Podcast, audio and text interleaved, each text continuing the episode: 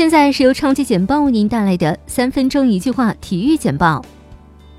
中国乒乓球队布达佩斯世乒赛选拔赛已结束第二个比赛日，赛程过半，男队方面，国乒新核心樊振东以五战全胜领跑积分榜；女队方面，陈梦以六战全胜领跑积分榜。二零一九年阿尔加夫杯国际女足邀请赛进行 C 组第二轮比拼时，经过首轮轮空的中国女足，当天比赛上半场连丢三球，下半场攻入一球后，最终还是以一比三不敌挪威。二零一九赛季中国足球超级联赛拉开大幕，升班马武汉卓尔队时隔五年重返中超赛场，上赛季表现不俗，一举拿下中甲冠军，而此次首轮主场零比一不敌北京中赫国安队。NBA 常规赛继续进行，在火箭主场一百二十一比一百一十八击败热火的比赛中，詹姆斯·哈登再次开启暴走模式，一人独得五十八分、十助攻、七篮板，一举刷新多项数据。火箭队后来居上，收获胜利。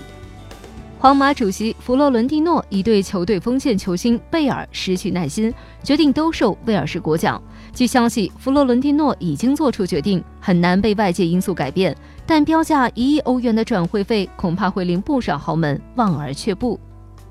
据消息，巴萨俱乐部正式宣布，诺坎普球场成为欧洲首个覆盖 5G 信号的足球场。该项目完工后，在虚拟现实眼镜帮助下，巴萨球迷会以全新方式感受球场氛围。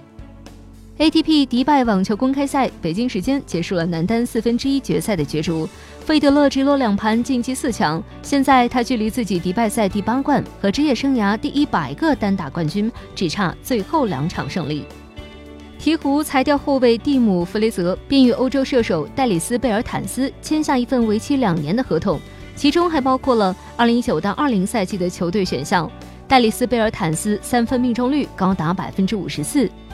NBA 官方公布新一期新秀排行榜，探花秀卢卡·东契奇稳居榜首，榜眼秀马文·巴格列升至第三，而状元秀德安德烈·艾顿跌至第五。东契奇在对阵快船比赛中贡献出二十八分、十篮板、十助攻。萨克拉门托国王正式与老将克里布鲁尔签约至本赛季结束，合同金额为两百万美元。此前双方曾连续签下两份十天短约。数据显示，布鲁尔在场均十八点九分钟的出场时间里，可贡献七点八分、一点九篮板、一点五助攻。以上是今天为您梳理出的体育简报，欢迎继续收听超级简报的更多分类资讯。